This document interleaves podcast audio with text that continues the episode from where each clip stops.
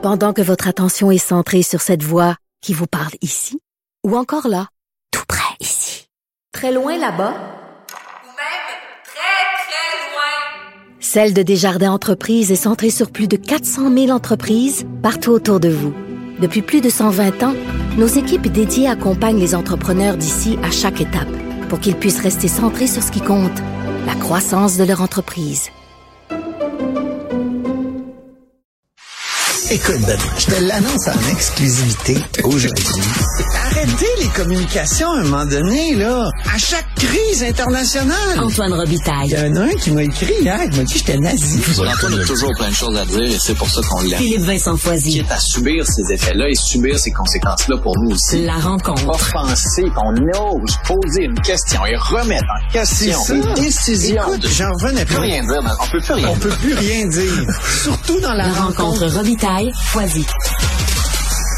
Bonjour messieurs, Antoine Robitaille, Philippe Vincent Foisy, merci beaucoup d'être là. Vous voulez me parler de cette rencontre qui n'a pas eu lieu il y a quelques jours entre les premiers ministres euh, Trudeau et Legault, mais là, il semble que ce soit demain. Oui, alors on, on s'est re- repris assez rapidement. Hein. Dès, dès la semaine passée, moi, je j'avais il neige parlé plus, des... là, il neige plus, on est correct. C'est ça, les gens du cabinet Legault qui... pour être sûr que ça soit correct. Oh, Philippe Vincent, on t'entend, mais de loin. Oui, Oh, vous m'entendez de loin. D'accord, Oui. je vais essayer de gérer ça. On dirait que ton micro Est-ce que est c'est mieux, là? très Est-ce loin que dans la c'est mieux? pièce. En, oui, là, ça peu va mieux, allô? oui. Mais en tout cas, Oui, c'est... Mon micro est ici. Ouais, oui, c'est correct. Position inconfortable quand même, ouais. Moins 2 Exactement. demain avec du soleil Ouais. à Montréal. Fait que là, c'est demain, c'est ce que c'est Ça va confirmé. avoir lieu à Montréal. Ouais. Rencontre d'une heure. Mhm. Il n'y aura pas de grande annonce. euh, on me dit que ça va être une, une bilatérale, un petit peu plus longue que d'habitude, une heure, il paraît. Moi, j'ai- je vais te dire, Isabelle, je, je regarde la liste de sujets là, Une heure, qu'on, euh, que les, les, les deux côtés on, on discute, euh, on, où on me on me dit que les, les deux premiers ministres vont discuter. Puis je, je pense qu'il y a trop de sujets, ça ça a aucun bon sens. Qu'est-ce qu'il y a sur la du liste? côté Bon, d'Ottawa, on veut dire euh, clause dérogatoire euh, à Québec, arrêtez d'utiliser ça. Du côté du Québec, on va beaucoup insister sur le chemin Roxham. Euh, le cabinet de Legault, euh, de, de, de François Legault veut vraiment euh, aborder ce sujet-là. Ce sujet-là, on trouve que il y a vraiment beaucoup trop de gens qui passent par ici. Le Québec, euh, C'est la porte d'entrée. Le Québec est la porte d'entrée. Ça a des coûts importants pour le Québec également. c'est ça. Puis le- là, ce que le gouvernement québécois dit, c'est on peut-tu en envoyer un petit peu aux autres aussi? Bon, ben e- exactement. Tu, Mm. tu résumes exactement la position de M. Legault. Au fédéral, on semble avoir une certaine euh, ouverture à collaborer, mais quand même, la géographie aide pas. Là. Oui. C'est plus facile de faire ça à partir euh, du Québec, mais mais mais comment faire? Là On, on me dit on est en train de renégocier. Il n'y a pas que des Là- hôtels, Antoine. Il y a des autobus aussi. Oui, puis il y a des passeurs. Hein, il y a Hein? des systèmes de passeurs. Non, mais je veux dire, une Euh, fois arrivés ici, au lieu oui. de prendre tous ces réfugiés, les installer à l'hôtel, on peut les prendre et puis aussi dire aux autres provinces comme l'Ontario, faites votre, euh, faites un peu votre bout vous aussi. Oui, On certainement. pourrait aussi, à Immigration Canada, les traiter en 24 heures. On Ça pourrait aussi.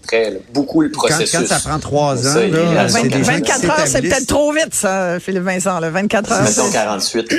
Aïe, aïe. C'est ça que le premier ministre Legault va Ils dire. vont là, retourner Ils s'établissent ici, puis ça a un effet sur le français à un moment donné. Quand les gens restent ici euh, trois ans, sont pas vraiment soumis euh, aux règles euh, pour ce qui est linguistique. Ben c'est ça. Il faut. euh, Puis là, bon, là, tu parles de- du français. Il y, a le- il y a ça. Il y a le ça. Il y a aussi le déclin du français qui est à l'agenda. Es-tu sur la liste des sujets? Oui, c'est sur la liste des, des, des sujets, des six sujets, moi, que j'ai notés, là, avec euh, immigration, santé, coût de la vie, Ben oui. euh, promotion du français, pénurie de main-d'œuvre, évidemment, et infrastructure. Là, on veut pas me dire de quel projet on va par- parler en particulier, mais en tout cas, pour ce qui est de la promotion du français, euh, tu sais, à Ottawa, on dit, on est le seul gouvernement qui a reconnu le recul du français, que le français était menacé.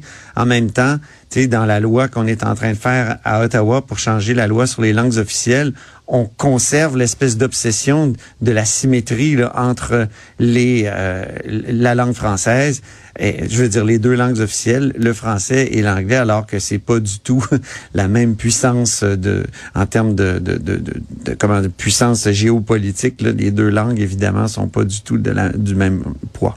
Non, non, ça, c'est sûr. Sur Roxham, euh, j'ai hâte de voir euh, quels détails euh, François Legault va va réussir à soutirer de Justin Trudeau, parce que la semaine passée, on apprenait que on est tout près d'une entente là, pour euh, la renégociation de l'entente sur les tiers pays avec les Américains. Justin Trudeau a un peu calmé les ardeurs de tout le monde, mais à quel point on est proche à Ottawa, l'impression qu'on a, c'est que ça s'en vient, cette entente-là. Donc, est-ce que François Legault va réussir à avoir un peu plus de détails que nous là-dessus? qu'on être en mesure de savoir où on s'en va? Puis sur les infrastructures, ça va être aussi de voir peuvent-ils négocier pour le troisième lien, mais aussi pour le fond. Il y a de l'argent que Québec n'a toujours pas dépensé, tarde à dépenser, puis aimerait ça qu'Ottawa prenne plus de temps pour pouvoir fournir ces fonds-là aux provinces pour qu'ils puissent l'utiliser dans les infrastructures. Ça a l'air un peu technique, là, mais en termes de milliards, c'est pas mal. Fait que pour le budget du Québec, puis pour les annonces de François Legault, c'est hyper important. En tout cas, pour le français, moi, je regardais la, la carte de Noël que M. Trudeau a, a publiée. Là, euh, Ah, vas-y. Est-ce que tu c'est l'as devant toi? intégralement bilingue. C'est intégralement Ah, c'est bilingue comme, Vous l'avez pas avec vous? Moi, j'aurais été curieux. Moi, il me l'a pas envoyé, fait que j'aurais aimé ça voir de quoi ça a l'air. C'est une photo de la famille. On n'est pas citoyen. euh, Non, c'est- ben, en tout cas, Ah, c'est juste assez. c'est ben pour oui, un, c'est ça. un- un gouvernement qui dit qu'il a reconnu le recul du français, le, le- le déclin. Il aurait pu se soumettre à la loi 101. Tu sais, deux tiers, un tiers, là, au lieu du pont bridge euh, habituel de, la loi sur les langues officielles. Il faudrait que Ottawa commence à justement sur le territoire du Québec commence à appliquer la loi 101.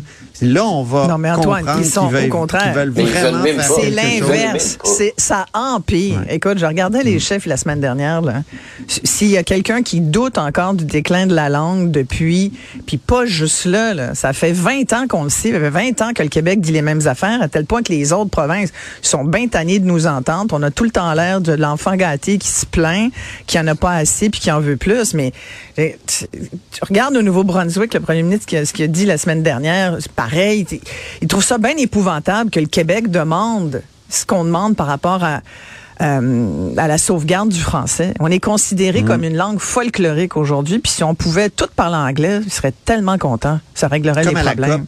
Ce serait plus simple. Ce serait plus simple. Oui, c'est comme on est le- l'espèce de caillou dans leurs souliers. C'est ça, ça devient. Non, mais euh, même les fédéraux là, sont inquiets. Les libéraux fédéraux sont inquiets de la, de la loi 96, mais ils peuvent pas dire quel aspect. C'est ce qui est assez fascinant. J'avais François-Philippe Champagne en entrevue vendredi. Mais il y a Ah, comme deux savez, groupes, hein. Il y a la gang à Marc. Garneau. Il y a Marc Garneau, lui, il est pas là. Lui, lui, il est inquiet des, des Anglais Ah, lui, au capote. Québec. Écoute, j'en- j'en reviens non, juste pas, capote. moi, de ça. Oui, mais c'est parce qu'ils sont pas capables de nous dire c'est quoi le problème avec 96. Et C'est ce qui est un peu particulier. Oh, il y a des inquiétudes, lesquelles, vous savez, euh, il y a des inquiétudes. Oui, mais c'est quoi Quelle les, vraies loi vous inquiétudes? voulez abroger? Quel bout Hein? vous aimez pas, là? C'est ça. C'est ça. Même, même à Québec, ici, les libéraux du Québec, qui maintenant ne sont qu'une succursale euh, des libéraux d'Ottawa, Mm. à mon avis. Euh, justement, Madame euh, Madoua Nika Cadet, j'ai posé la question là, la semaine passée sur là-dessus, sur le français. Elle a jamais pu me dire en quoi la, la loi 96 mettait en danger les services en anglais dans les hôpitaux de Montréal, ce qui est complètement ridicule. On sait très bien que tout le monde peut se faire traiter en anglais. C'est en français qu'il y a des problèmes. Et elle, d'ailleurs, c'est une ancienne conseillère de François-Philippe Champagne, je, je tiens à le souligner encore une fois. Donc, succursale. L'énergique. Oui. Euh, parlons de, de, de Duhem, tiens. Ça vous tente Ben de oui, parler ben oui, d'Éric à moins que Philippe Vincent veuille parler de la COP. il- Ah ben oui, parlons de la COP. parce que Ouais, ça comme finit aujourd'hui. hein. C'est comme, comme vous voulez, les amis. là, C'est vous qui. Non, non, C'est mais là. gros, la Moi, je suis COP. bien, je m'adapte, moi. Mais euh, on La COP, c'est animateurs, un- commentateurs, donc on a tous des réflexes. Moi, ça m'intéresse la COP parce que finalement, deux semaines plus Antoine, tard. t'animes? Ouais. T'animes quelle émission, Antoine? La hausse sur la colline, mesdames et messieurs. Ben oui. Oh, C'est pas fin, Donc- Philippe Vincent. Là, tu vois, Antoine, il vient de te prouver qu'il t'écoute pas. Non, je l'écoute, mais je veux juste qu'il nous rappelle c'est à quel point c'est Ah, c'est une façon de le plugger. C'est mon comprends. émission C'est la locomotive de celle de. Benoît. Ah, d'accord. Bon, la COP, finalement, on, a- on est arrivé à une Oui. entente euh, que certains disent ambitieuse pour la protection de la biodiversité. Ça n'a pas été facile Oui, oui. à négocier, apparemment. Ambitieuse, Philippe Vincent, t'es d'accord? Oui, euh, oui, quand même. Je veux dire, on est arrivé avec l'objectif de 30% de protection d'ici 2030. là. Déjà ça, à la base, on n'était même pas sûr d'être capable d'arriver avec cette cible-là. Là, au moins, on a une cible qui est, qui est ambitieuse, qui est concrète, qui est claire, qui est un peu buzz. Là. Vous Pour allez 10 dire ans, 30-30, là, ça fait très marketing. Ouais. Mais quand même, tu sais, 2030, c'est dans, c'est dans 7 ans. Là. Fait que va falloir se déguisiner. Il va falloir aussi surveiller le gouvernement pour pas qu'il se mette à protéger des aires où il n'y a rien.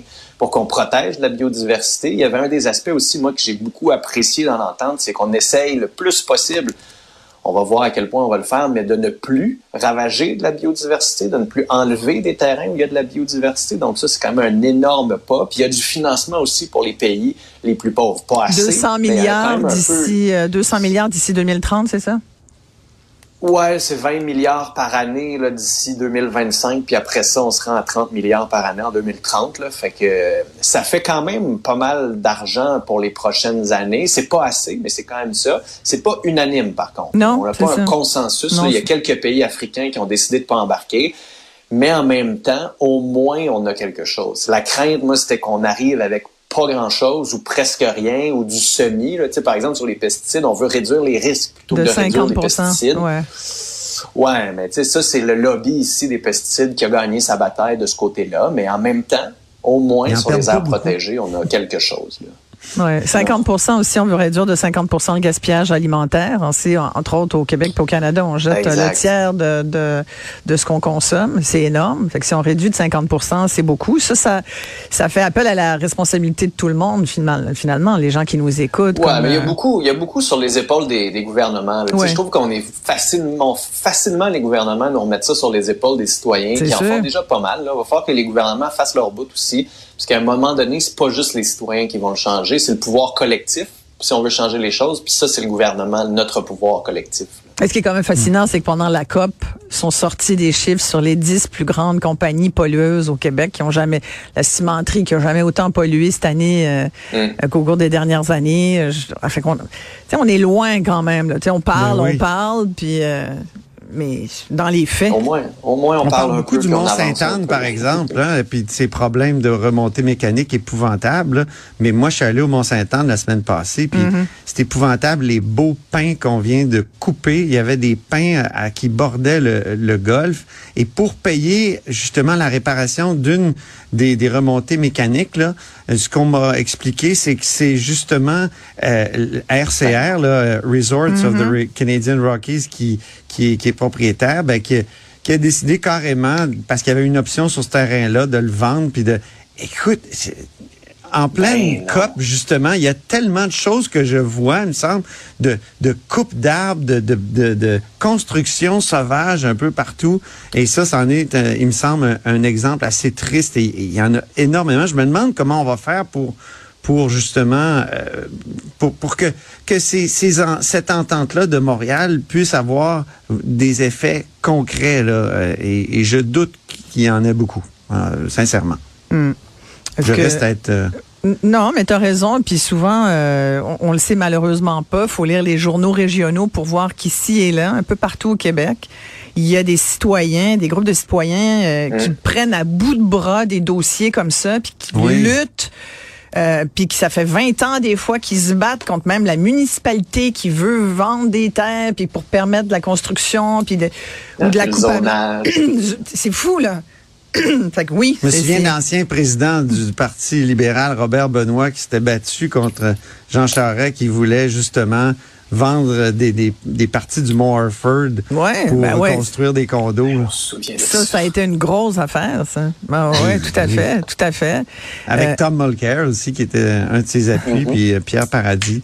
Donc, euh, mais vous avez vu la sortie de Richard Desjardins dernièrement qui dit finalement que, tu sais, proté- Ben, protéger samedi, des, ouais, exactement, protéger des, des zones qui sont éloignées finalement, mais qui sont, Oui. c'est un peu comme de la poudre aux yeux, qui sont pas les zones qui devraient être le plus. Ouais.